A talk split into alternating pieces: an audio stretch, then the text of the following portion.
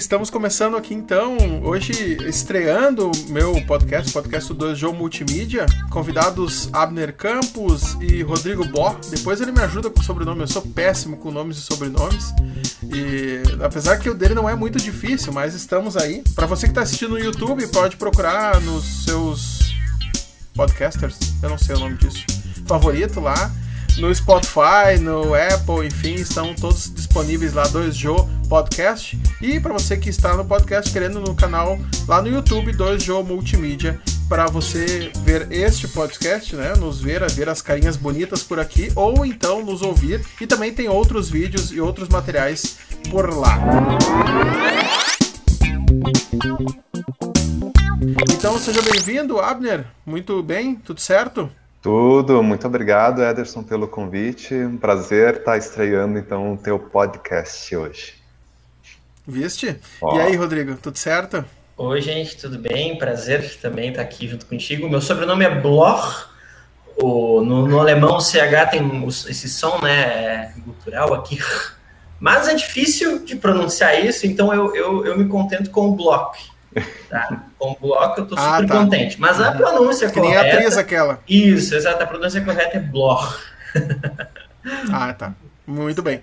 Sejam bem-vindos, então. Olha, assim, a, a ideia, eu, estou, eu, eu, lancei o programa e o podcast para falar um pouco dos bastidores da comunicação, e em especial de várias coisas que a gente participa, que eu participo, e uma delas foi o nosso especial de Páscoa, que foi no ar dia 4 de abril, no domingo à noite, foi ao vivo e gravado, algumas coisas gravadas, e vocês dois foram responsáveis, podemos dizer assim, os diretores musicais, né? Desde a seleção musical até a, execução, enfim, arranjo, tudo vocês que fizeram em parceria. Uh, como é que foi assim? Como é que vocês fizeram essa divisão? Não tinha muito divisão, cada um fazia qualquer coisa? Ou pegava a música e ia resolvendo? Porque a gente sabe que o tempo também não era muito eh, grande, né? Não, era, não, não havia muito tempo para isso. Não, acho que foi, foi bem tranquilo, né, Rodrigo? É, a gente marcou uma reunião, a gente tinha a temática do, do especial, ou pelo menos uma prévia do, do que acontecer em cada um dos, dos atos, em cada um dos atos. E a gente combinou, eu e o Rodrigo, tu escolhe os hinos que tu mais gosta, as músicas que tu mais gosta, eu escolho as músicas que eu mais gosto e que se encaixam com cada um dos atos, e depois a gente vai marcar uma reunião para a gente passar cada uma das sugestões, né, que cada um deu. E é a partir então das sugestões que cada um foi dando, a gente foi montando o esqueleto das músicas. Mas aí, aí vamos entrar numa série bem legal, assim. É, tu falou o que eu gosto. É só gosto. Uma seleção musical é só gosto. É, isso é um ponto bem importante. Até eu e o Abner conversamos muito sobre isso. É, claro que a gente sempre vai vai acabar indo para usando referências nossas, né? Isso, isso é impossível a gente fugir disso. Mas a gente se preocupa muito com o estilo do programa, né? E a gente fez, né, junto com o Éder também, e, e, quando a gente fala em música, a gente tem que pensar no todo também, né? O que, que vai ser, o, qual a ideia do programa, uh, como é que vai ser feito, bom, tem cenas, como é que essas cenas vão ser feitas, como a gente vai encaixar, a gente se preocupou até com as trilhas que a gente usou, né? As trilhas que a gente usou durante a narração. Será que essas trilhas iriam encaixar? Então, tentar seguir um estilo uh, coerente, né? É, dentro dos momentos de cada. É, é, foi um especial com momentos diferentes, com, com intenções diferentes, né? A, a Páscoa, a gente sabe, para esse especial, a gente tem vários momentos, né? Uh, o Domingo de Ramos, o, a, a, questão da paixão, que é um pouco mais é, reflexivo, e a ressurreição. Então, isso tudo tem que ser considerado, né? E a gente, claro, usando as nossas referências, a gente tenta, tentou escolher músicas que fossem coerentes com o que a gente tinha combinado, com a gente tinha conversado com todo mundo, né? Com o pessoal, com o próprio Éder, que foi responsável por, por, pela produção também da, das artes, da, dos textos, com os pastores. Então, sim, tem um, uma certa característica nossa, né, das nossas referências, mas é muito importante a gente saber do que se trata, né? E aí vem a questão das reuniões que a gente teve, o briefing, brainstorm, pensar em tudo que vai acontecer, e isso ajudou muito né, na escolha do, do repertório. E eu acho que o que foi mais importante foi a relação do texto com a temática de cada um dos atos. Então, se o texto se encaixava ou é, dentro daquela temática, a gente acabava é, escolhendo aquela música, claro, tendo todo o cuidado com relação à sua melodia ou seu estilo musical, para que é, tivesse uma continuidade também, não ficasse uma coisa tipo uma, um ritmo no primeiro ato bem diferente do segundo, uhum. do terceiro, para ter assim uma continuidade musical também. Mas o, acho que o cerne, o principal foi a relação do texto com a temática. Isso. É, assim, para o pessoal entender um pouco o processo, né? Uh, foi uh, uma reunião entre algumas pessoas da editora e algumas pessoas da Yelbicon. Dali saiu a, a proposta do do especial e depois nós nos reunimos, a equipe de ação mesmo, né, que somos nós três aqui, mais a Daiane e a Bruna ainda na época, a Bruna que é da editora Concórdia, que depois no meio do processo acompanhou nascendo a Lívia, né, sua filhinha, então ela nos abandonou, nos abandonou não, ela nos deixou, mas de vez em quando no grupo lá ela mandava algum algum WhatsApp, né, cobrando alguma coisa ou lembrando alguma coisa. E é, disso eu fiz um, um roteiro macro, né, que foi a sugestão que eu acho que a gente acabou seguindo, é, de, de divisão de atos, né? A escolha de cada ato, cada personagem que nós gostaríamos de destacar em cada ato e algum sentimento relacionado, né? E aí isso foi tanto para vocês quanto para o pastor Tardelli, é, que fez os textos. E aí como é que vocês recebem isso? Vocês recebem ali um sentimento, é, mas, mas uma música cristã, necessariamente, ela não fala de sentimentos, né? A gente fala de teologia. A gente não fala, de, por exemplo, tinha ali inveja, ódio, abandono. É como é que faz essa relação entre. E, claro, te, te, te, teremos esses três fatores, né? A relação uh, ódio, uh, desculpa, a relação sentimento, a relação com o a, a, parte da Semana Santa que estava sendo tratada naquele sentimento e ainda a, a questão teológica, né? Como é que, como é que faz isso para criar esse repertório? Sim. É, a gente, claro, entra várias, várias questões de é, teorias musicais, do estudo da música mesmo. A gente sabe que tem, tem certas harmonias, né? ritmos, andamento, isso tudo a gente sabe por conta do estudo, da, da, né, dos contatos que a gente tem com toda a teoria da música, a história da música, a gente sabe que tem, principalmente a harmonia, diz muito sobre sentimentos, né? Então, tem como trabalhar, trazer isso para a música, né? A, a, a, o próprio público já percebe isso. Às vezes o público não sabe nem explicar o que, que é, mas existem, existem é, teorias, existe um estudo sobre isso, e a gente precisa considerar, né? Uh, eu, eu vou destacar muito a questão da harmonia, né? Uh, e, e, toda a interpretação musical também, a gente daí entra num outro parte de interpretação, né? De fraseado musical, que aí são partes bem técnicas da música mesmo, que, que vão trazer os, esse sentimento que tu está que tu tá te referindo, que vão trazer isso, deixar isso mais claro, né? Então isso é importante. E aí, claro, a gente entra na questão de escolha dos músicos, né? Será que aqueles músicos vão conseguir trazer isso? Como é que a gente vai ter o contato com os músicos? Como a gente vai explicar isso, né, para o músico? Ah, essa música é mais triste. Poxa, tá, mas o que, que é isso, né? E aí a gente entra numa, numa outra parte que é a parte mais técnica, né, de, de teorias mesmo e, e, nomes de ritmos e, e que tipo de harmonia a gente vai usar. E aí é uma questão de, de, de, teoria mesmo, né? Que a gente acaba aplicando um pouquinho.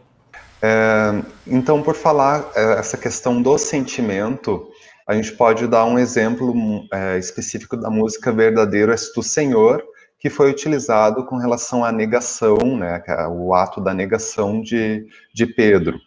É, nós tivemos uma certa dificuldade para identificar uma, um, um, hino que tivesse essa temática. Então, por fim, a gente acabou achando o hino que tinha essa temática, mas a melodia desse hino, Verdadeiro és tu, Senhor, não traduzia todo o sentimento que a gente queria dar para aquele ato. Então, a gente teve que fazer essa mescla. A gente foi atrás uma outra melodia que tivesse essa carga sentimental, tanto na harmonia, né, como no seu no, no caminhamento é, melódico, para que a gente pudesse retratar esse sentimento da negação de Pedro. A gente já falou, vocês falaram que é uma questão de gosto, né? De algum, assim, não só gosto, mas tu, tu busca no repertório que tu conhece, na tua bagagem musical e às vezes talvez uma pesquisa no YouTube lá com palavras, enfim, uh, ah, para redefinir esse repertório. Mas co como fazer o balanço? Porque a, a, gente sabe, nós vivemos numa igreja histórica e naturalmente a tendência é a gente ter lá 20, 30 hinos que são habituados. Ah, não, se a gente não tiver tal hino na Páscoa, não é Páscoa ou não teve Páscoa. Como é que se faz esse balanço para não, não assim, não se quebrar? uma tradição que é bonita e que é importante, mas ao mesmo tempo trazer algo, algo mais contemporâneo. O, porque daria só para fazer um arranjo contemporâneo para as músicas e era isso? Ou, ou fica capenga, ou não fica aquela coisa? Porque a gente teve né, algumas músicas do Inário, digamos assim. Como é, como é que faz esse balanço? Para não ficar também só uma coisa muito. É, tradicional e que talvez não, não desperte o interesse das pessoas em ouvir, ou pelo contrário, se tornar uma coisa muito contemporânea ou muito inovadora que ninguém conheça e não, não queira ouvir. Como é que faz esse balanço?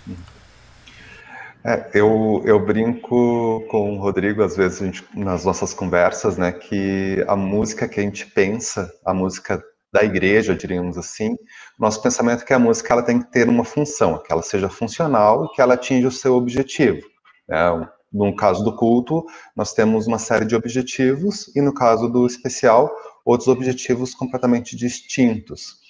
É, Para que não fique só o gosto pessoal, é, acho que é importante a gente trabalhar sempre em equipe, né? E mostrar e conversar com outra pessoa, né? E olha, o que, tu acha?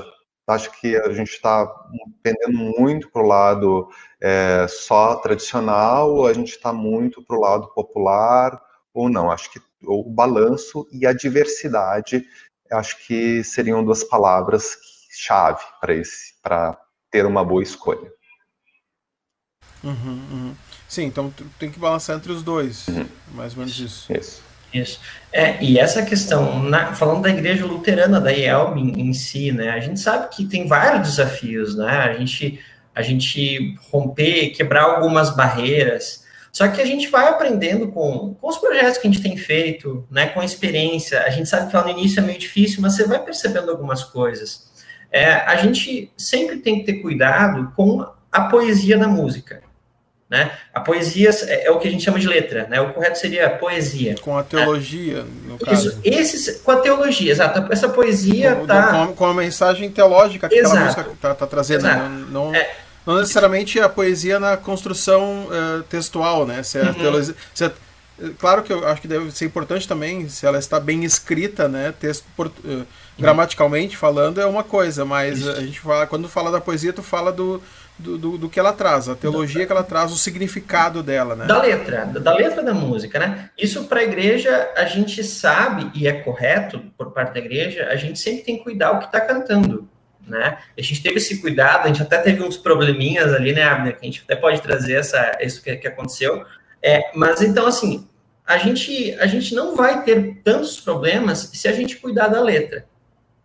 Isso a gente elimina muitos problemas que a gente pode ter com, com reclamações ou críticas, né? Aí a gente vai para a parte de instrumentação, harmonia e tudo. A gente sempre tem que ter um cuidado para tentar fazer o melhor possível né? Então, com, se a gente cuidar da letra, da doutrina, a gente está cantando o que realmente a igreja acredita, e a gente está tentando fazer o melhor é, na execução, então isso não independe do instrumento que a gente está tocando. Né? Isso, isso pode ser um órgão de tubos, né? A gente fala muito do órgão de tubos, a igreja ela é muito presa nisso ainda. Se for um órgão de tubos bem tocado, maravilhoso, vai ficar incrível. Mas se você pode fazer um, um você pode fazer um, um, um, samba, a gente teve até num outro especial do Inário, a gente teve uma modinha, que é a música mais brasileira, e, e a gente não teve, assim, críticas em relação a isso, porque foi, foi pensado, foi bem executado, a gente tentou fazer bem feito, né? Então, eu acho que se a gente tomar esses cuidados, primeiro, doutrina, a gente está cantando o que a igreja luterana acredita, Beleza, a gente elimina metade dos problemas. A partir disso, a gente tem uma certa liberdade. A gente pode, pode depende do que a gente está fazendo, aí de novo, a gente volta lá para aquele briefing inicial, o que a gente vai fazer, qual é a ideia do programa. Então a gente tem uma certa liberdade, a gente pode fazer algo com guitarra, a gente pode fazer algo com bateria, com uma percussão mais forte, desde que isso seja coerente, desde que isso seja bem executado e coerente com, com a letra. Então, eu, eu acho que isso a gente está quebrando aos pouquinhos e a gente precisa pensar, né? É, é, e são coisas. E a igreja, ela aceita bem isso, na verdade. A gente às vezes confunde um pouquinho, né? É algo que talvez é mal executado ou é mal pensado, e aí deu errado, e a gente acaba colocando tudo no, no, no mesmo saco, assim, ah, isso é ruim, né? Então, acho que a gente tem que ter um pouquinho de calma nisso e pensar, né? É, é tentar abrir a mente um pouquinho para ver o que, que, realmente importa e como fazer. E, e, de novo, né? Doutrina e tentar fazer o melhor possível, né? Nos os instrumentistas, estudar bem, executar bem e, e, trabalhar, né? Eu acho que isso tem que, tem que ser é importante. Então, fazendo dessa forma, acho que a gente quebra, consegue quebrar algumas barreiras e a gente não recebe tantas críticas assim, né? Uhum. O que eu quero. É, eu já vou entrar na parte dos instrumentistas, mas o que. Tentando entender o que tu diz, que às vezes a gente é, critica uma música, né? É, mas o problema não é a música, é, é a maneira que ela é tocada, ou o instrumento que ela foi tocada, enfim, é todo o, o, conjunto.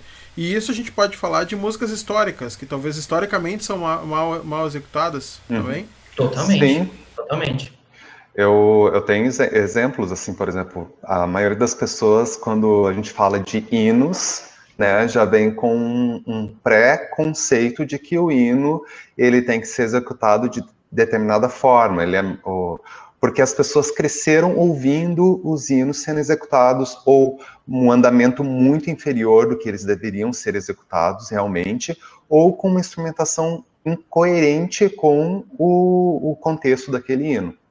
Então, no momento em que a gente apresenta esse hino de uma maneira mais, é, vou voltar de novo para o texto, para o termo funcional, as pessoas, olha, esse hino é bonito, eu achava que ele era feio, ou eu nunca tinha escutado ele dessa forma. Então, acho que é importante a gente, a gente frisar essa questão da execução. É, é, agora, falaste, falaste duas coisas, uh, só deixa eu, para não perder o uhum. gancho aqui, tu falaste assim, do, do, do, instrumento da época, seria assim, é, aquela música foi, a música é composta para algum tipo de instrumento? Às vezes. Tem instrumentos que não uhum. se cabe, e tem instrumento que não cabe. Sim, uh, existem Isso hinos... tecnicamente falando. É, tecnicamente sim, falando, sim. sim. Existem uhum. uh, coisas que tu pode fazer e que casam bem com aquela melodia ou casam bem com aquele período em que a música foi feita, né? E tem coisas que não, não, não dão é. certo, ficam estranhos, é. soam estranhos. E, e, aí, aí de novo, só uma, uma, outra questão, aí tu falaste do andamento, uhum. mas aí sempre vem aquela questão, mas as senhorinhas, os senhorinhos, eh, os senhores não conseguem a, a, a cantar com esse andamento. É necessariamente o andamento? Ah, Ou talvez não se escolhe esse hino, então? Não necessariamente. É, às vezes, isso, isso eu aprendi assim com alguns, algumas aulas que fiz e tal. Às vezes o próprio músico uh, não confia muito na congregação ou na, enfim, falando música, música de, serviço ali da igreja, do culto, né? Às vezes o próprio músico não confia. Vou dar um exemplo bem, bem básico de coisas que acontecem nos hinos, tá? Falando em hino, você termina a, a introdução e ao invés de entrar no tempo, você dá o acorde e espera a comunidade entrar.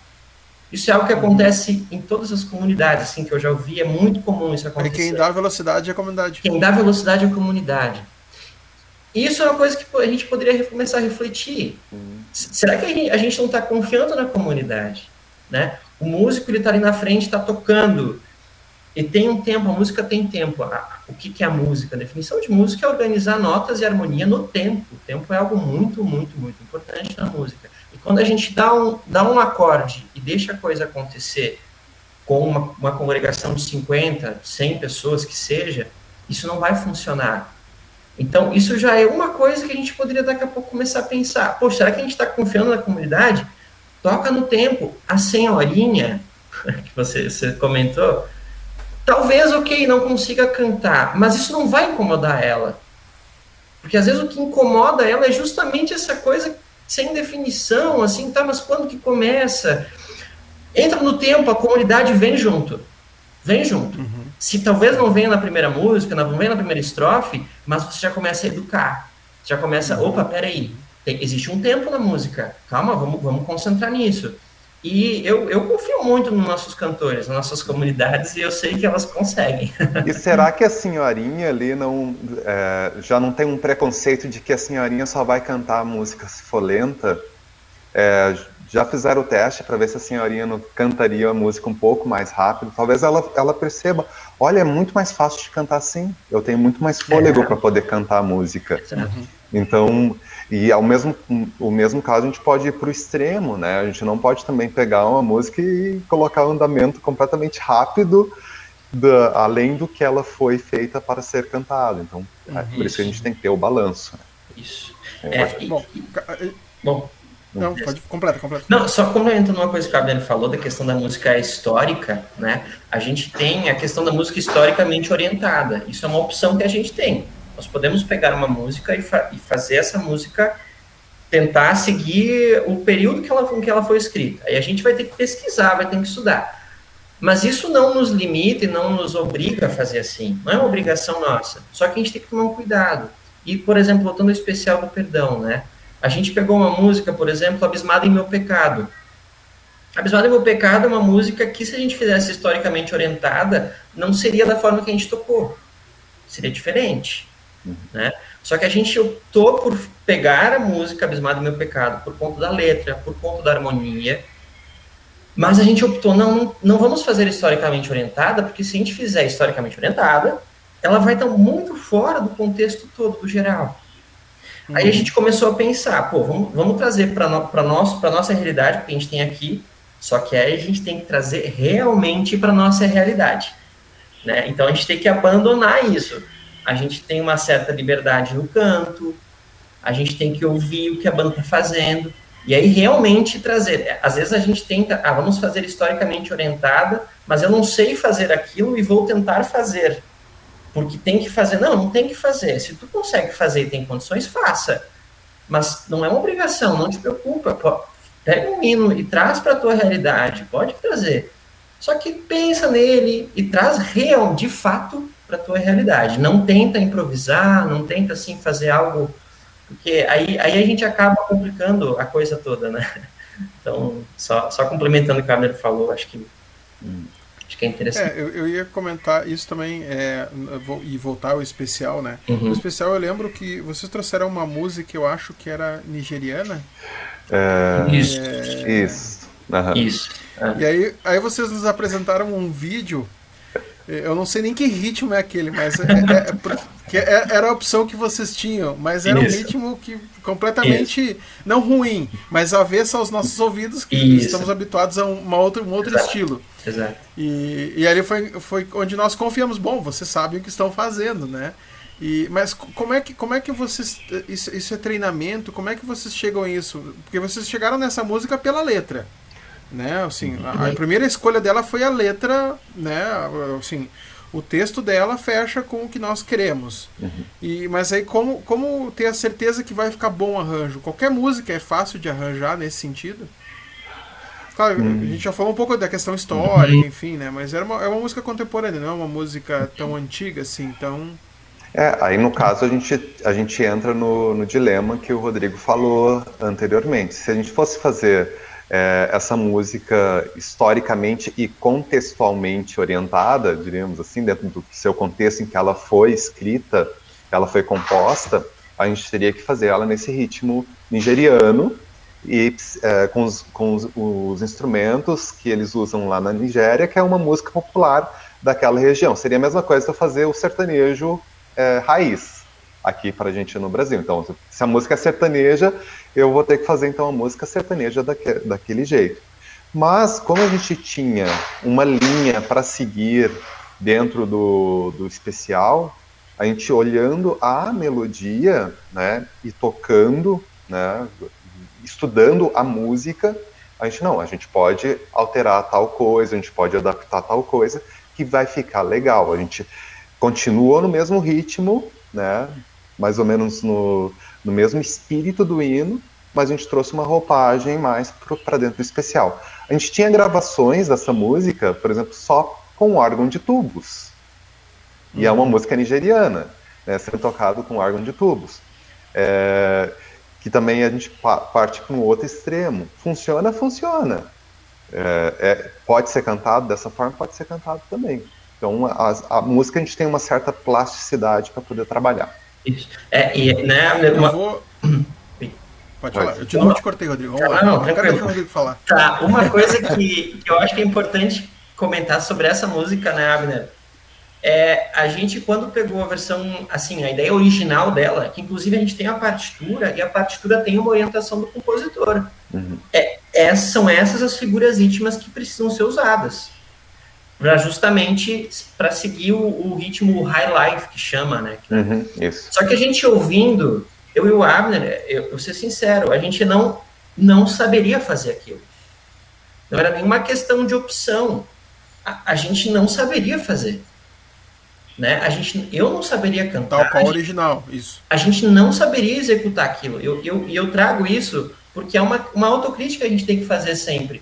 Poxa, será que eu sei fazer aquilo? E, e não é, a gente não precisa fazer, saber fazer tudo, não. Muito pelo contrário.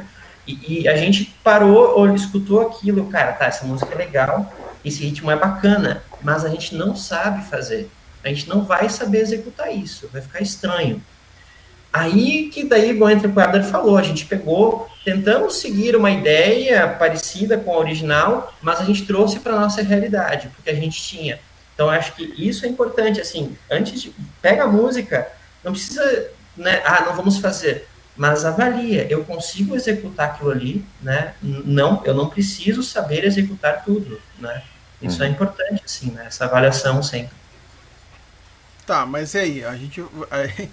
Aí vocês vão escolher músicos. O músico que, você, que escolheram for convidado também não precisa saber executar. Como é que faz o músico executado aí? é, é, é, é, Exato. Ah, ok. Vocês que estão arranjando não precisam saber executar e não vão selecionar, mas agora fizeram uma seleção. Como é que tu vai selecionar o músico e ter certeza que ele vai executar? Porque assim, a gente, vocês tiveram um ensaio, né? Antes um ensaio geral, assim, e um ensaio que foi na tarde do domingo. Então a gente pode chamar o primeiro não foi nem ensaio, foi um conhecer músicas, né? Porque é, né, a gente pode entrar depois como é que foi o ensaio, mas aí, aí como é que faz? Tem que uhum. confiar no músico? E se ele disser assim, eu não sei tocar, não vou tocar.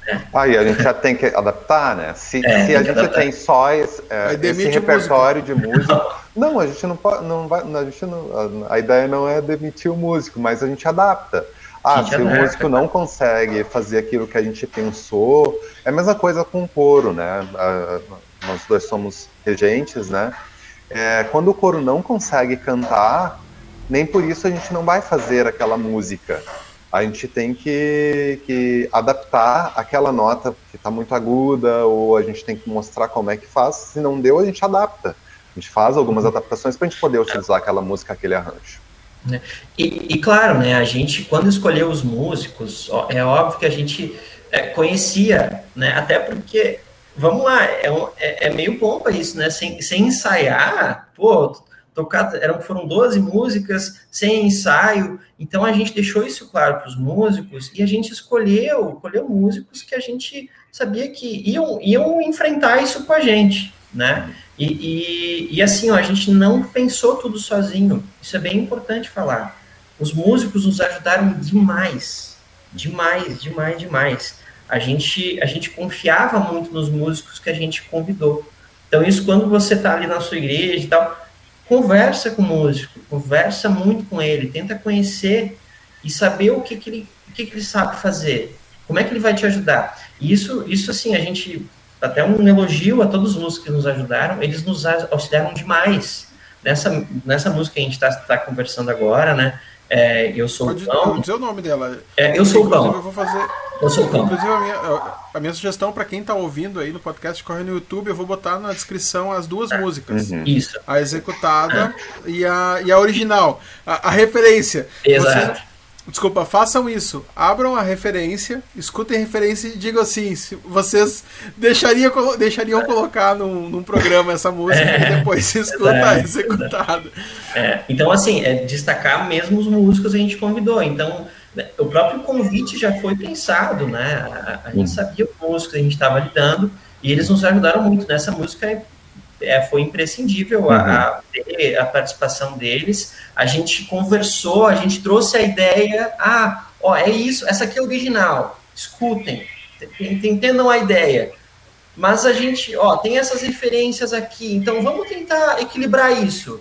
E, e, aí eles foram, a gente foi conversando no ensaio e a qualidade de cada um, com a experiência de cada músico, eles foram colocando a, a execução deles, a característica deles, e aí a gente fechou. Então a gente contou muito com a colaboração dos músicos, né? E a gente, claro, a gente conhecia uhum. eles também, né? Não era, não foi uma uhum. coisa assim, a gente pegou, pegou, assim, o primeiro cara, não, a gente pensou um pouquinho também nos músicos que a gente convidou, porque a gente sabia que era meio bomba, né? Poxa, você chegar ali sem ensaiar, Sim. então tem cuidado com isso. Mas né? vocês prepararam Sim. partituras, né?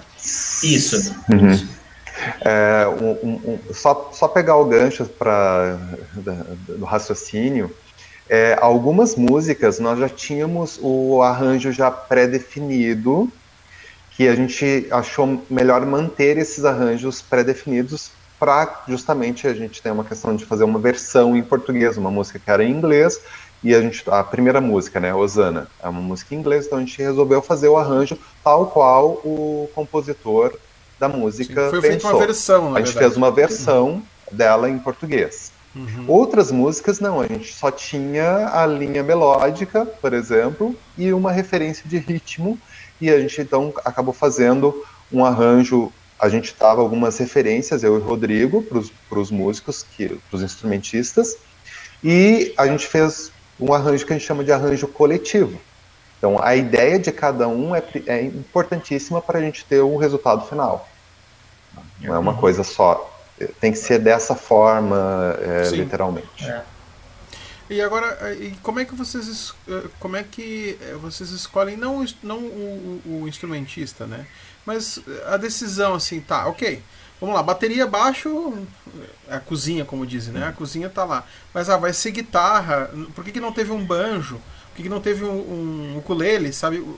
Como é que faz essa base? Porque tem essa questão também. Vocês escolheram músicas e nem, comentaram, ah, poderia ter órgão. Teve órgão em uma, que foi uma, uma, uma tradicional, enfim, mas assim, por que, que não teve órgão em quase todas? Ou por que, que não teve um piano mais é, pronunciado?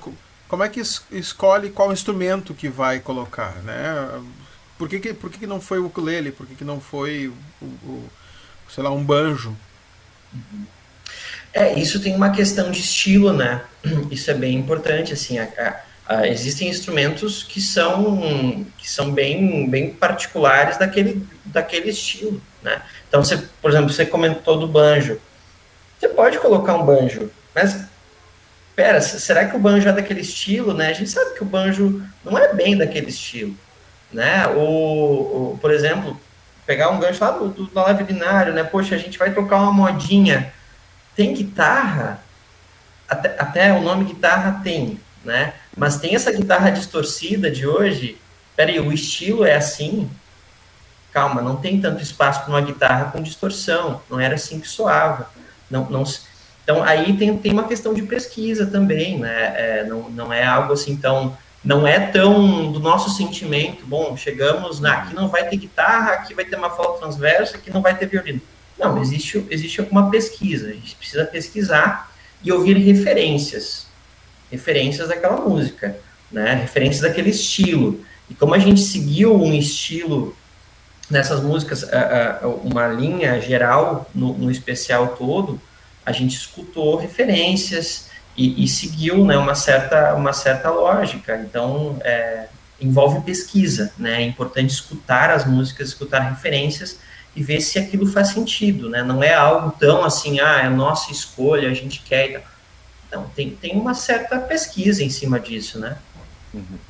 E até mesmo dentro de cada arranjo tem, é, de uma mesma música, diríamos assim, nós temos um, uma certa dinâmica em que esses instrumentos vão aparecendo, né? No início, às vezes, geralmente um pouco menos de, de instrumentos, depois no, no refrão ou no pré-refrão a gente incrementa um pouco mais uh, o volume, justamente para é dar. Mais arranjo, né? E aí é mais aí arranjo. Mais, mais arranjo daí. Né? Aí a gente também pode, pode ver a questão, por exemplo, uma música celta né, um estilo mais celta.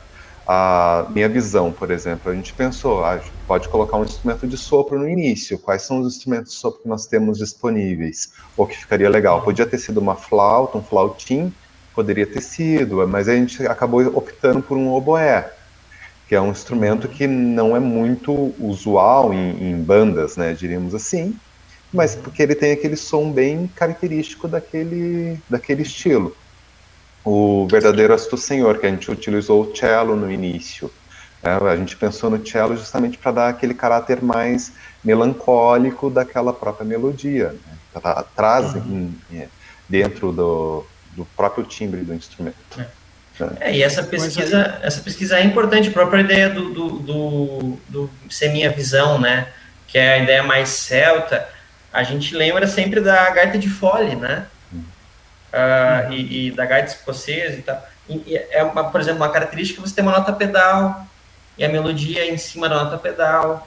Isso é uma característica da música, né, desse estilo. Então, poxa, peraí, isso é uma característica dessa, desse estilo, então vamos colocar nessa música, porque a gente quer seguir um estilo. Né? Então, de novo, é a pesquisa, ouvir referências e ver como, como, que essas, como que essas pessoas fazem, como que esse estilo é executado e, bom, vamos tentar seguir a mesma ideia. Né? E então, também a questão da disponibilidade desses instrumentos. Né? Claro, Vou dar um exemplo também do Eu Sou o Pão, né, que a gente falou antes, o ritmo nigeriano. A gente pensou em marimba, né, que a marimba ia uhum. encaixar super bem. O, o Josué, que é o percussionista, ele tem uma marimba. Só que é um instrumento gigantesco para transportar a logística para a gente ter a marimba só para aquela música, então não foi possível. Mas a gente gostaria, se tivesse a possibilidade de ter aquele instrumento, ia encaixar perfeitamente. Então são fatores, uhum. né? Por que, que a gente usou, por que não usou. Porque não usou também, sim, isso uhum. faz parte. Agora aí, outra coisa, vocês citaram dois instrumentos, o oboé e o cello não estavam presentes, foram gravações. E a gente sabe que aí é, é, entra aquela coisa, inclusive nós internamente discutimos muito, que o Rodrigo tem um pouco avesso, né? foi tocado com metrônomo, né? Foi tocado com o tempo, porque a gravação tinha que ser tocado em cima. E como é que é essa experiência? Essa foi uma experiência que a gente trouxe já na primeira, na primeira live dos, dos 100 anos do Inário Luterano, né? E, e, e, como é que é esse trabalho, assim? Vocês têm, ah, vamos, não coloquem todas, vamos colocar em todas, ou, ah, essa música encaixa, ou qualquer música a gente poderia usar o metrônomo? Bom, eu, eu vou confessar que no, no do Inário eu fiquei com muito receio, porque é, foi a primeira vez que eu tive contato com esse tipo de, de execução, né, de ter uma gravação prévia de algum instrumento ou de vozes e a gente executar ao vivo é, outros instrumentos e outras vozes acabou funcionando relativamente bem no, no evento do Inário. A gente acabou arriscando, então vamos, vamos trazer um pouco mais para até dar oportunidade para outras pessoas é, de outras localidades do, do Brasil e, e, do mundo também poderem participar integral no, no, no, no projeto. Eu acho que a maior dificuldade, depois o Rodrigo pode complementar, é dar toda a especificidade do, daquele arranjo, porque tem uma, um, um algo no, na execução que a gente chama de agógica, que é o, o que, que significa isso? É um, uma palavra meio, meio estranha, mas é, às vezes a gente dá um aumenta um pouquinho o tempo ou diminui um pouquinho o tempo para dar um sentimento para aquela música ou para aquela parte da música. E com o metrônomo a gente não pode ter isso, porque se a gente altera esse tempo, a gente acaba tendo um, um problema para todo para todo o grupo, né? Mas pois é, mas aí tá. Mas o, o, é, numa música que tu tem baterista, o baterista ele vai te dar o tempo. Uhum. É, quem faz esse atraso? Vai ser o, o cantor, o, voca, o vocalista, enfim, e o baterista vai ter que ir atrás? É... Vai acontecer que aquilo que a, que a gente diz para não fazer na congregação, deixar a congregação levar, é mais ou menos ah, isso. Não, mas é, não. é o sentimento. é, não, tem, tem, que ter cautela, tem que ter cautela nisso. No, não, tá, não é para fazer lá na congregação, mas ali na banda tudo bem. A gente não, toca, a gente canta e o baterista que vai atrás, é isso? Mas, mas existem, são coisas existem momentos, né? São, existem momentos, por exemplo, é muito comum na, na, música a gente usar fermata. E fermatas não são usadas ao, ao léu, assim. É. Não, quem, é fermatas, é, quem é essa pessoa? Uma, uma é fermata. É um instrumento? Uma fermata. O, o Abner falou de agógica, eu vou falar de fermata. Fermata é aquele momento, normalmente, tá? Seguir um padrão, assim, é comum. Você tem uma fermata no final de uma música, por exemplo. Né? A fermata é aquele momento sem tempo, realmente, que você segura uma nota, alguma nota mais expressiva, é, é, e você segura aquilo, e aí realmente entra essa questão do, de tocar junto, né, de estar se olhando, respirando junto. Ah, por exemplo, vou dar um. Ah, agora me fugiu um exemplo, Abner, mas um exemplo de fermata numa das músicas. Não, na música do ah. Precioso Deus, por exemplo. No finalzinho ali a é. gente fez várias fermatas, que foi com o, o grupo vocal. Hum. Então, é. Por. Eter... Ó, isso aqui é uma fermata. A gente espera, a gente se olha, deixa soar aquele acorde, às vezes num acorde mais dissonante, onde é aquele acorde que soa mais isso... estranho. Então, isso o metrônomo não nos possibilita, né? Isso mas, mas isso, mas isso tu já não vai, mas isso tu já não vai ter bateria, né? O, ou até vai ter ela só pontuando, é, então. Exato, nesse... exato. É possível fazer com bateria, então. claro, claro. Não, então a gente, assim, o metrônomo dá para dá para utilizar. A gente até agora, nesse especial, a gente viu que dá, dá para fazer. Os músicos, claro, precisam estar acostumados com isso, porque tocar com metrônomo não é tão fácil assim, né? Então, para o estilo das músicas que a gente utilizou no, no Perdão, deu para fazer. Inclusive, a gente não utilizou no Precioso Deus, para justamente a gente poder fazer essas fermatas. Uhum. Então, aí entra uma questão de escolha a Precioso Deus, bom, na Precioso Deus a gente não ia abrir mão dessa, dessa, dessa interpretação. A gente queria botar uhum. fermatas, a gente podia, porque não teríamos pessoas de fora cantando, né? Uhum. Então ali não, ali não vamos ser metrônomo para a gente poder trazer essa interpretação. Mas o metrônomo ele pode ser usado. A gente viu nesse especial que pode ser.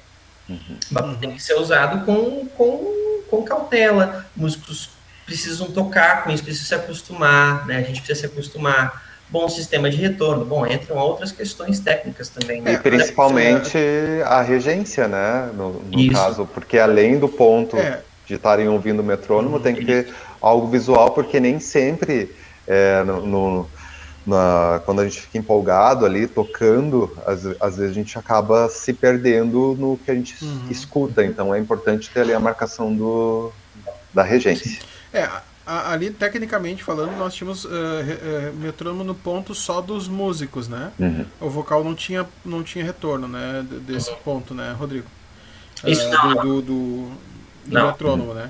E, o, e tínhamos o Abner na frente, que o pessoal não via em cena, mas uh, regendo todo o tempo, né? Inclusive sem metrônomo, estava fazendo a regência, né? Isso, uhum. é, porque a outra coisa que eu queria trazer, é, tu falou assim, ah, como, é que, como é que faz a questão da gótica, deixa tudo pro baterista, é, nem sempre, é, pelo o conjunto ali, tu tem o espírito daquela música, né, o, o, ambiente daquela música, e no nosso caso nós tínhamos também a questão da, da, da regência, né, para ajudar um pouco, para direcionar o que poderia é, encaixar melhor ou não. Né, naquelas partes. Uhum. Não, e, e assim, é, é, é, que eu acho que isso é uma coisa interessante para a gente comentar, porque não é uma coisa muito comum, né? É, em banda. A gente uhum. não vê regência em banda. A gente tem o líder da banda no palco, né? Que, que, faz a liderança ali, mas não uma regência com o comando, né? Aqui no Brasil não é tão não é tão usual, mas eu já vi é, em igrejas assim com banda dizer, mas aí né, mas o... aí mais, mais igrejas né eu digo banda no, no, no, no seculares né no mundo não secular. não é no secular é mais complicado não, né? não é mais complicado e claro, né, a gente teve uma, algumas outras características nesse especial que o, o regente ele, ele vinha muito, ele, ele é muito importante. a gente, nós tínhamos poucos ensaios, né? Então a, a banda, assim, ela não estava com aquela 100% confiante das entradas, né? Então isso foi um fator muito importante para a gente ter. Daqui a pouco se pegar no secular, bom, são bandas que tocam junto o Sim. tempo todo.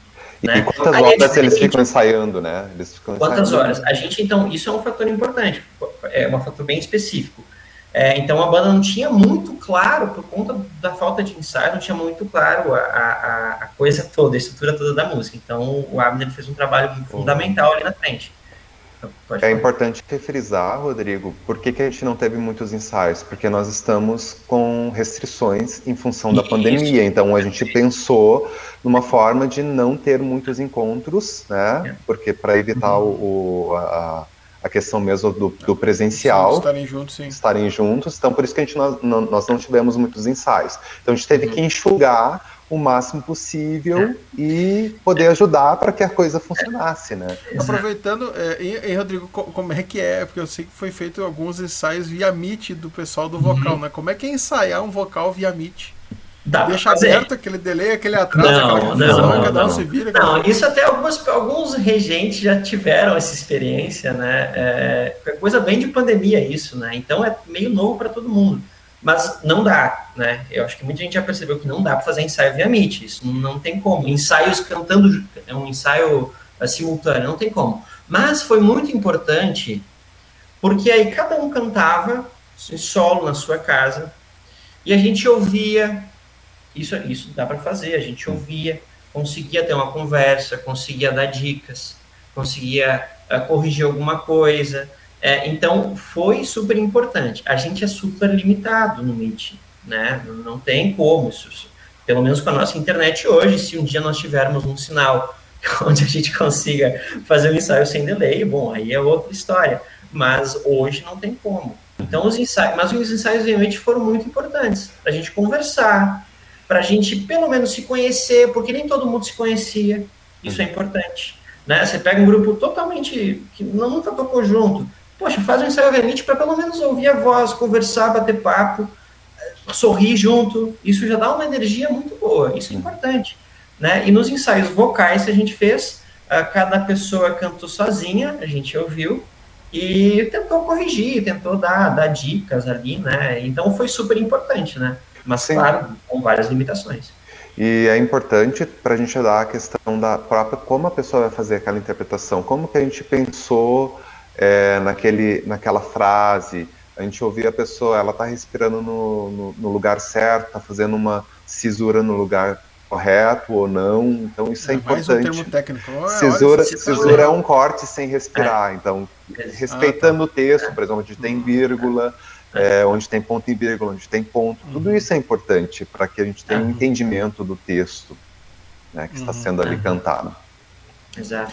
Agora, outra questão, as partituras. Eu, eu participei do início do primeiro ensaio, né, eu estava junto lá na primeira música, e foi engraçado que teve um instrumentista que pediu uma partitura diferente. Eu, eu na verdade, para mim, partitura era tudo igual. Era tudo igual no sentido ah, do baixista é do baixista, do, do vocal é do vocal. Tem as notas que eles têm que seguir, é isso, né? As informações de tempo, enfim, tem. Mas uh, há uma diferença. E assim, o Rodrigo chegou a somar quantas partituras tu fez no total?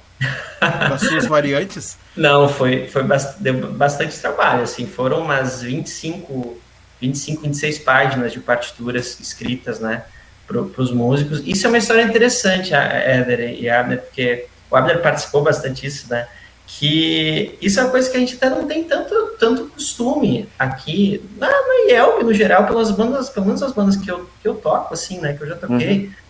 Partitura não é muito utilizada por banda né? Em banda. Em é banda. mais coral. É, é, é, coral, coral é isso. No coral, isso já é, é, super difundido. Nossa, as pessoas precisam de uma partitura. E eu vou trazer. Mesmo que não entendam nada, mas tá ali na frente. Entendo, pelo menos sabe que ela. Eu não entendo o Lufo, mas eu canto, tá lá aquelas bolinhas, me atrapalhando na leitura. não, a bolinha ajuda. Ajuda bolinha muito. Ajuda, Nossa, ela não tá? atrapalha. E aí que tá, Éder. É uma coisa que até eu trago essa dica, assim, que eu aprendi nesse especial tá? É óbvio que partitura, a gente tem sempre aquela questão, bom, alguém tem que saber escrever e o músico tem que saber minimamente ler. Mas a partitura, traz muita informação que a cifra não traz. A gente tem a cifra muito difundida nos nossos músicos. Cifra, pô, muita gente lê, tranquilo.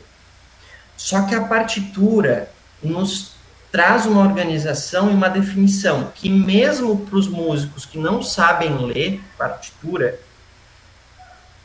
se você explicar bem, de uma forma bem didática, pelo menos ali, como é que organiza, como é que você conta, o músico vai ajudar o músico, ajuda mais que cifra.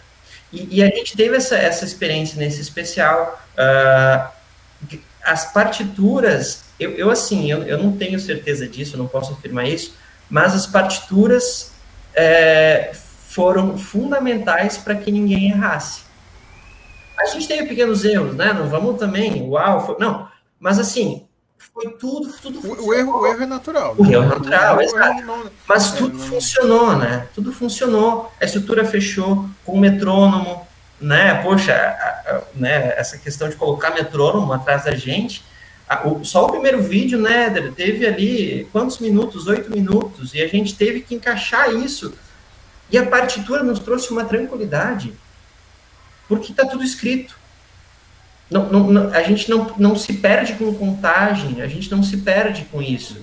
Então a partitura é algo que a gente poderia começar a pensar em fazer mais para as bandas. É algo que ajuda uhum. muito. Talvez seria importante explicar como que é essa partitura, né? É. No caso, então, a partitura vem a linha melódica da uhum. principal, as cifras e a partir então dessa linha melódica principal, nós temos a contagem dos tempos, quantos compassos a gente tem para cada parte, e isso dá um direcionamento é, melhor para os, para os instrumentistas e para os cantores. Ah, então... essa, essa aqui é como é que é o nome leadership? É, é, na verdade é assim, ó, é lead sheet, né? É nome, nome é, é, é perigoso. Mas, na verdade, assim, eu até recebi, eu fiz todo, a gente fez todo o trabalho de ter a melodia, a cifra e os compassos. Depois até um dos músicos me comentou, a gente nem precisava de tanto. né? Na verdade, para a banda, exatamente, é, para os músicos aí que ouvirem e tal, você faz um, uma partitura com, a, a com a, a, a, clave, a tonalidade, os compassos e as cifras. É isso. Né? Não precisa necessariamente da melodia. Tu reduz as informações. Reduz né? as informações, porque só de você ter ali a tonalidade, a contagem de compassos e as cifras encaixadinhas nos compassos, isso já dá um norte muito bom para os músicos. Muito bom. Então, ah, porque as, a, escrever essa melodia às vezes dá um trabalho grande, né? Porque você tem que ouvir, você tem que escrever ali as figuras rítmicas e tal. Então, não precisa chegar nesse nível. A não ser, claro, vocal, por exemplo, partitura vocal é diferente. O vocal vai precisar da melodia para cantar.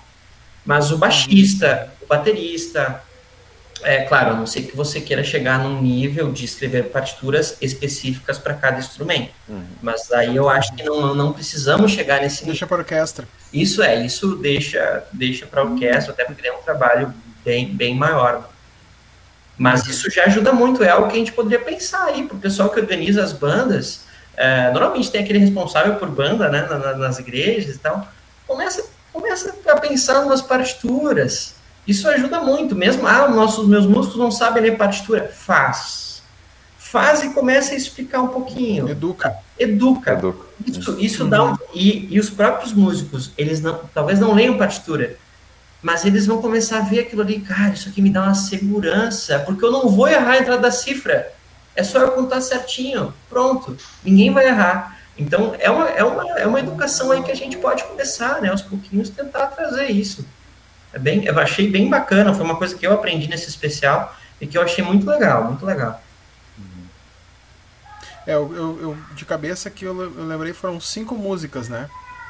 Com, com metrônomo. É, é na, é, acho que sim. As duas primeiras, uhum. porque a, a, primeira, a primeira tinha uma questão de que tinha a dança sincronizada, né? A, a gente do, do, do fundo. E, e ela precisava sincronizar com a segunda, que a, a ideia era de ter uma passagem, e aí senão nós teremos um intervalo se terminasse a, a, o metrônomo. Né? Então a segunda não teve nenhuma inserção é, de, de, instrumento ou outra coisa, uhum. mas uh, era necessário por conta do, do, do, da união das duas músicas, né? Isso, ah, não, desculpa, tinha sim, tinha as crianças. As crianças. Isso, as crianças. Tinha as crianças. E tinha as crianças que tinham que entrar no momento certo. E era uma mudança de tonalidade também, foi, foi tudo bem pensado para que funcionasse. E, e, aí a partitura, ela ajudou demais para que isso funcionasse, né? Sem a partitura talvez não funcionaria. É, e, e, e, assim, como é que. Como lidar é, eu, eu, como lidar com o erro? Porque no, no, dia as pessoas não sabem, a gente sabe que teve uma música menos, né? que eu cortei uma música ao vivo ali, Sim. né? É, teve um momento que eu me empolguei e eu. Uh, uh, porque eu, eu estava é, fazendo a parte de, de, de, mesa de cote, né? De suíte, de cameraman e dando um auxílio uh, para o Felipe que estava fazendo a parte de, de, operação de telão ali e o telão era o mesmo que ia para fora, ou seja, o que passava no telão, os textos eram os mesmos que vinham pro pro público assistir em casa no YouTube. E eu acabei dando o start de uma música, né? Eu acabei ah. dando o start do vídeo antes de começar, de vocês recomeçarem. Uhum. E não, não, não tinha como fazer. Como é que lida eh, com essa ansiedade no dia, na hora, assim? É, porque para mim Claro, foi um erro, mas eu não sou músico, eu não estou preparado para tocar aquela música, enfim, como é que é essa ansiedade no dia, assim? Uhum. É, eu, eu, eu vou, vou, começar falando, porque eu estava meio neutro, assim, na, na no momento, né? É, a gente tinha naquele ato duas músicas, tinham poucos atos que tinham duas músicas, mas naquele a gente tinha duas músicas para dar a transição para é, uma música mais calma que a gente já estava descendo para chegar na texto e a reflexão, na, né? na reflexão. E aí quando entrou o, a, o texto do ato, né, o, o, vídeo do ato, eu pensei, e agora, o que, que a gente vai fazer nesse momento? Eu olhei para a banda, todo mundo tava me olhando assim com uma cara, tipo, o que, que a gente faz? O que, que é isso aí? O que, que, é, que, é esse negócio que, que começou agora? Começou agora. aí eu, eu tive três segundos para pensar, não dá para dar, dar para tirar o vídeo que já foi no ar, e a gente já mudou de tema. Então a ideia foi não cantamos essa música. Aí eu tive que avisar todo mundo um por um ali pelo, no microfone. A gente não vai cantar essa música. Essa música saiu do, do programa de hoje. Fica para um próximo especial que a gente tiver, a gente utiliza essa música novamente. É, é, essa questão de erro, né, gente, é, é uma coisa assim, a gente não pode aceitar simplesmente, ah, erramos, errar é, é que a gente sempre daí acaba ficando, errar é humano, errar e a gente erra o tempo Sim, todo. aí tu acaba minimizando não, sempre. Não, é isso, não pode ser assim. Hum. Né? Errar não é legal, né? Mas a gente erra. Isso acontece, de fato, isso acontece.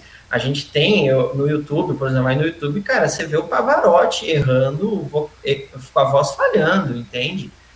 As pessoas erram.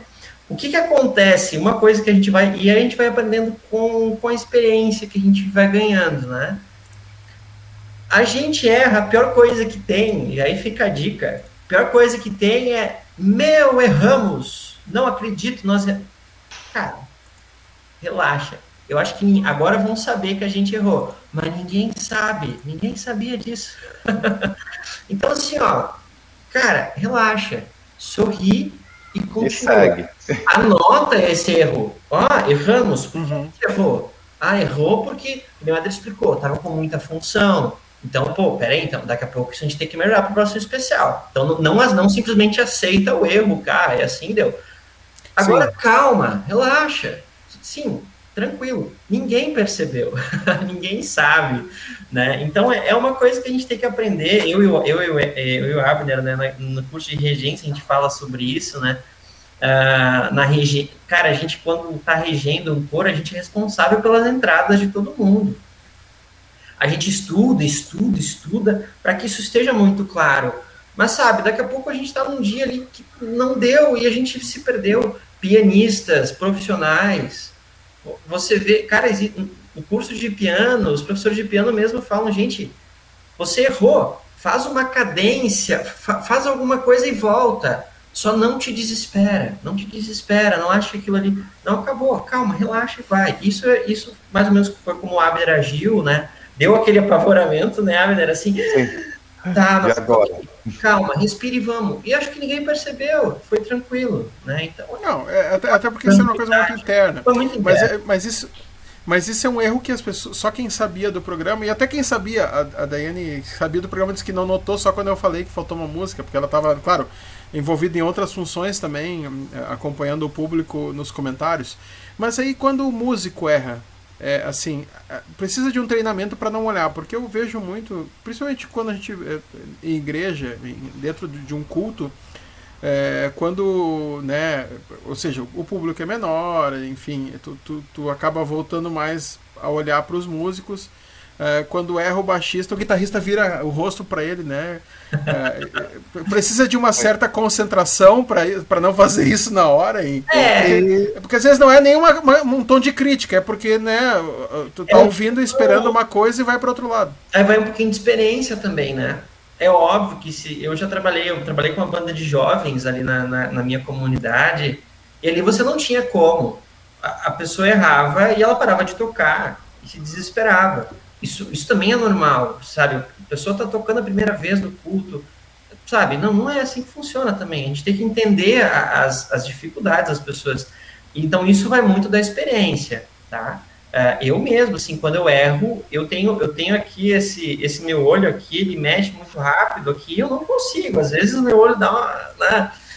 Então isso, isso acontece e vai muito da experiência. Então, assim, se errou uma vez, não, não desespera, continua.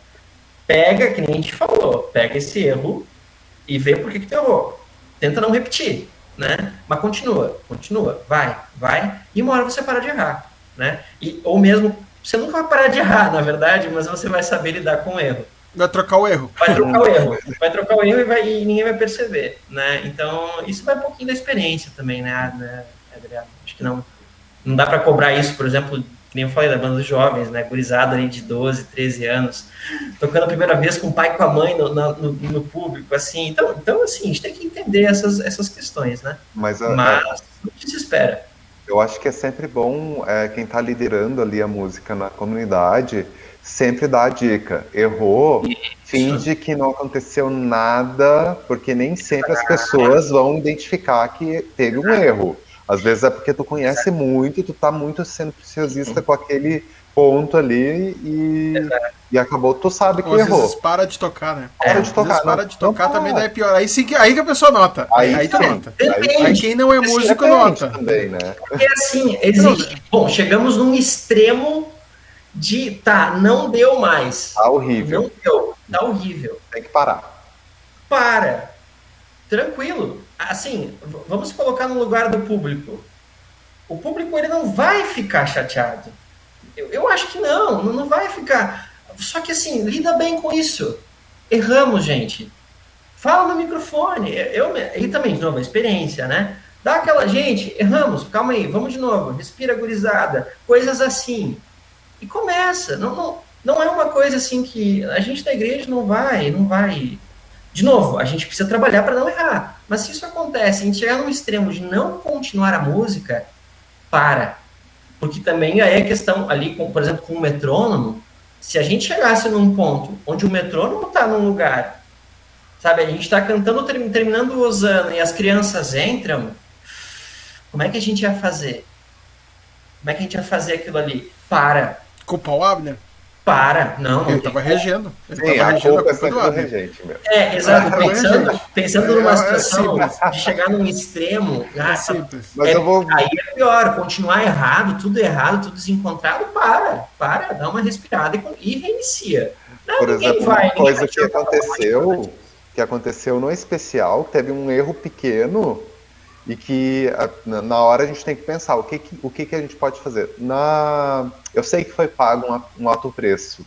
Isso. É, no, na parte inicial eu estava contando e os instrumentistas entraram antes. Eu não dei a entrada para isso, só estava contando e os instrumentistas entraram antes.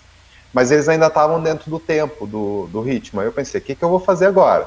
Se eles continuarem, é, a Bel Prazer vai vai dar alguma, alguma encrenca. Mas eu lembrei, ah, o pessoal que vai entrar cantando é o que está gravado. Então, quando começar a cantar, todo mundo vai entrar. Dito e feito.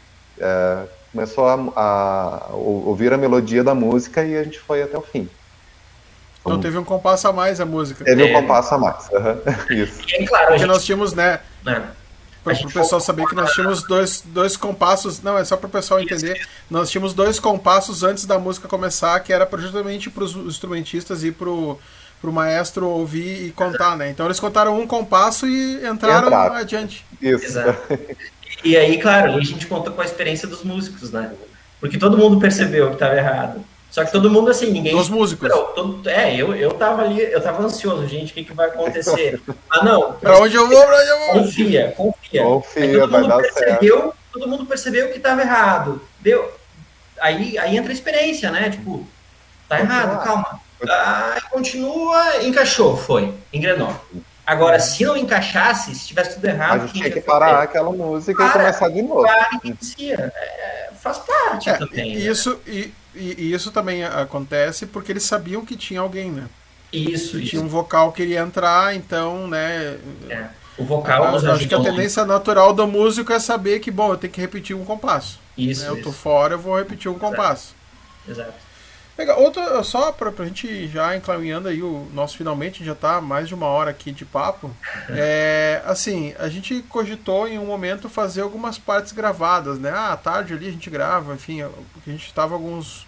Depende da música, um pouco mais inseguro e tal. E depois do ensaio vocês mais confiança, não, a gente vai fazer tudo ao vivo. Há uma diferença entre tocar ao vivo, mesmo que assim, não tinha público, né? Há uma diferença em tocar às três da tarde só gravando, sem transmitir, e tocar às 8 horas transmitindo. Ali não tinha ninguém. Para vocês, vocês enxergavam as mesmas câmeras gravando ou transmitindo. Há uma diferença? Ah. E como? Como e tem como? diferença? Existe uma fala, eu só vou, só vou passar essa fala, Bruno, talvez tu, tu, tu, tu conhece muito bem ela. Uma apresentação vale por mil ensaios porque é muito diferente.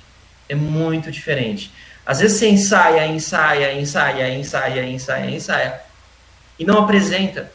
Não. Vai na apresentação. Na apresentação, isso vai te, te abrir a mente. Por mais que, que fosse uma live, né, a gente sabia que estava ao vivo. É uma apresentação, a gente não. não é, a, a, é diferente para o músico. A gente está mais, mais tensionado, a gente está mais concentrado é muito diferente, com certeza. Para quem está executando ali é muito diferente.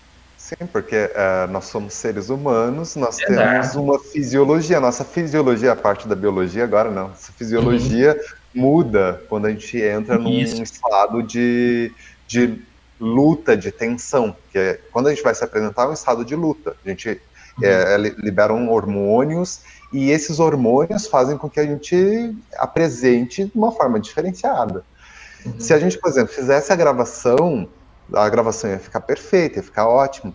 Mas quando a gente ia começar a música ao vivo ali, que seria no segundo ato, ali ia começar a aquecer.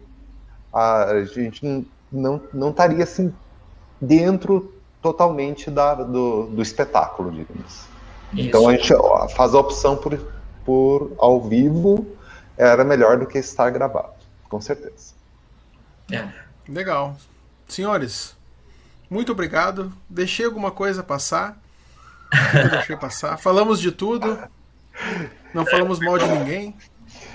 Eu acredito que tem muitas coisas para falar. A gente ficaria muita coisa para falar, mas uh, acho que é isso aí. Um apanhado geral, acho que foi, né? Foi, foi um, um é. prazer enorme poder estar falando com vocês e compartilhando, porque são experiências que a gente é, vai, vai crescendo a cada momento que a gente faz. E a gente não, não tem nenhuma escola, a gente não tem um, um, um curso para fazer especial de igreja, diríamos assim. Quais são os processos? Esses processos a gente foi construindo em conjunto é, na medida que a gente que foram surgindo os, os desafios. E com certeza, nas, nos próximos desafios que nós tivermos no futuro, a gente vai é, mudar muita coisa que a gente já fez, a gente vai é incrementar coisas que a gente já fez ou, e outras coisas a gente vai, usar, vai fazer a mesma coisa que deu certo. Né? É, e, é bom, e é bom fazer, fazer esse trabalho porque as outras pessoas podem escutar a gente, copiar o que a gente fez e melhorar. Né? Imagina a gente não, não passar esse, essas experiências as pessoas tiverem come, começar do zero. Né? A gente não cresce, a gente tem que crescer junto. Então, eu acho que essas conversas são bem importantes. O pessoal que escutar a gente pode pode talvez levar alguma coisa, melhorar, ampliar o que a gente está falando, e, e, a gente assim a gente vai crescendo. Né? E também, se tiverem dicas pra gente também. É, totalmente. Tem gente, comenta aí, comenta tem aí. gente que faz trabalho aí excelente, né? De excelência na igreja. A gente está vendo aí pessoas muito boas. Então a gente está trazendo nossa experiência para contribuir. E quem tiver outras experiências e, e, e, acho que é ótimo. Eu gostei muito de, de participar. Muito legal. E assim, uh, o que, que vocês diriam assim, quem quem está na sua congregação agora pensando, ah, eu quero fazer alguma coisa, talvez não tão grande porque a gente não tem condições financeiras, é, que, qual, qual a dica principal assim que, que vocês poderiam dar? Eu quero fazer, eu quero fazer uma live, um especial, enfim, ou, ou o que, que não pode descuidar? É, uma coisa que eu levo muito desses especiais que a gente está fazendo, principalmente pensando na minha realidade aqui, do distrito porto-alegrense, né, das, das, do distrito que eu. Isso pode ser diferente em outros distritos, em outros locais do, do, do Brasil. Mas aqui na minha realidade, é montar a equipe. Isso é uma coisa muito legal. Monta uma equipe. Começa daí. Não faz sozinho. Não faz sozinho. Assim, é, você não precisa entender de luz, não precisa entender de câmera, não precisa entender de. Sabe, às vezes a gente acaba fazendo tudo sozinho e a gente fica perdido. Então, uma coisa que eu vejo que é muito importante, que eu estou aprendendo muito nesses especiais, é você ter uma equipe. Você se preocupar com uma coisa e, e confiar numa outra pessoa, porque aquela outra pessoa pode. E isso é muito legal para a igreja, porque a gente tem muitos, muitos talentos na igreja, muitas pessoas com dons e talentos diferentes, e essas pessoas não se sentem convidadas. Então, a primeira dica, podemos dar muitas, mas a primeira, um, para resumir, monta uma equipe pelo menos aqui para mim, para minha realidade, é uma coisa que às vezes eu sinto falta. Não vão fazer sozinho as coisas. Só. É, só para ajudar aí, como a gente está no YouTube e também no, no, Spotify, enfim, várias, não necessariamente são pessoas da IELB que vão estar ouvindo ou vendo. É distritos, é um, é um grupo de congregações ah, de uma região, região de, de, do Rodrigo aqui é Porto Alegre, no caso, né? De algumas coisas de Porto Alegre. Isso, isso. Então, é, ele fala da realidade dele de Porto Alegre, não que possa ser diferente ou igual em algum uhum. lugar, ou na sua congregação, ou na, na no, no, seu. Porque isso não, o que nós falamos aqui não vale só para a igreja, né? Vale uhum. para qualquer evento ou qualquer live que a gente possa ah, fazer. Ah, não, com certeza. Sim. É, concordo com o Rodrigo, acho que o primordial é, é montar uma equipe para poder pensar em cima do que vai ser feito, né? E não, não tomem esses pensamentos como sendo algo é, literal ou que tem que ser dessa forma, porque vão surgir é, elementos durante o caminho que tu vai ter que fazer adaptações. E as adaptações são muito bem-vindas. Em todo projeto que a gente já fez, a gente já teve que mudar muita coisa. Então, ou escutar. Além de montar o projeto, a equipe, é importante que tu seja mais ouvinte do que está acontecendo para que o teu projeto tenha um sucesso é, e seja bem executado. Também outra dica que eu daria, uhum. escute bastante, escute o grupo e assim como a gente vai aquela outra é, tática, a gente quer escrever um texto, a gente tem que ler bastante. Então, se tu quer fazer música, escute bastante. Então, escute muitas. É, inclusive o que não gosta. Inclusive o que não gosta. Uhum. Não vai pelo, só pelo seu gosto. Tu tem que ampliar o seu repertório e escutar. Para tu entender o que, que vai acontecer, para tu ter um, um, um norte, uma direção para o teu projeto. E cuidem, cuidem com o bonito e feio. Não existe. Cuidem, cuidem muito com isso ah, isso aqui é bonito, isso aqui é, é tá, feio. Tá, há, o exemplo aí, né? Tem uma música feia pra caramba que tá na, na, calma, do, do, vídeo, calma. quem tá vendo no vídeo. Eu vou. Uma ficou diferente. Uma experiência minha numa aula de história da música, uma vez eu comentei isso é bonito. E meu professor, Rodrigo, o que é bonito? Me explica o que é bonito. E aí eu caí da cadeira, né? Então, cuidado com. Ah, isso é bonito. Bom, bonito para quem? Calma que, que é bonito? Por que, que tu acha isso bonito? Vamos conversar, vamos pegar, vamos, vamos esmiuçar isso. Por que, que tu tá achando isso aqui feio? Provavelmente tem alguma coisa que, que tu, alguma coisa mais específica. Então cuidem com isso também, né? Uhum. É, uma dica que eu vou dar é para quem quiser, quem dá um pulinho lá no canal do YouTube, o meu primeiro vídeo do canal eu falo sobre é, quatro perguntas, né? Ou seja, a gente precisa fazer quatro respostas e elas vão nos guiar durante todo o processo, elas vão nos ajudar durante todo o processo uh, nisso que o Abner falou das adaptações. Se a gente seguir nessas respostas, uh, as adaptações são bem-vindas, não fugindo desse, dessa linha a ser seguida, né? É um pouco isso no, no desenvolvimento. Eu acho que uh, muito obrigado, é, estreando aí inaugurando o meu podcast, vamos ver o que vai dar. Show. Se tiver nós três ouvintes, tá bom, cada um de nós uma vez, né? Tá não, minha mãe vai escutar, minha mãe, minha mãe vai escutar ah, também. Então tá, tá, tá, beleza. Eu, mando pra família. Tá Isso, show tá de bola. Muito obrigado. Muito. Valeu, gente. Obrigado. Só tenho a agradecer a oportunidade, é muito bom estar falando daquilo que a gente, que a gente gosta. Obrigado, Éder, obrigado, obrigado Rodrigo, pela oportunidade. Parabéns. Até a próxima. Quem, quem tá no YouTube aí, segue, compartilha, né? Dá aquele likezinho para dar uma mão aí. Quem tá no Spotify também, dá o seu like, segue aí o, o podcast, que toda quinta-feira tem podcast novo, terça-feira tem vídeo novo. E vejo, ou ouço, ou vocês não me ouvem, né? Eu não, não vejo vocês, eu vejo uma tela de computador aqui. Estou vendo hoje o Rodrigo. é, vejo vocês e a gente se fala. Até mais. Falou. Tchau, gente. Um abraço, até mais. Tchau, tchau. Valeu.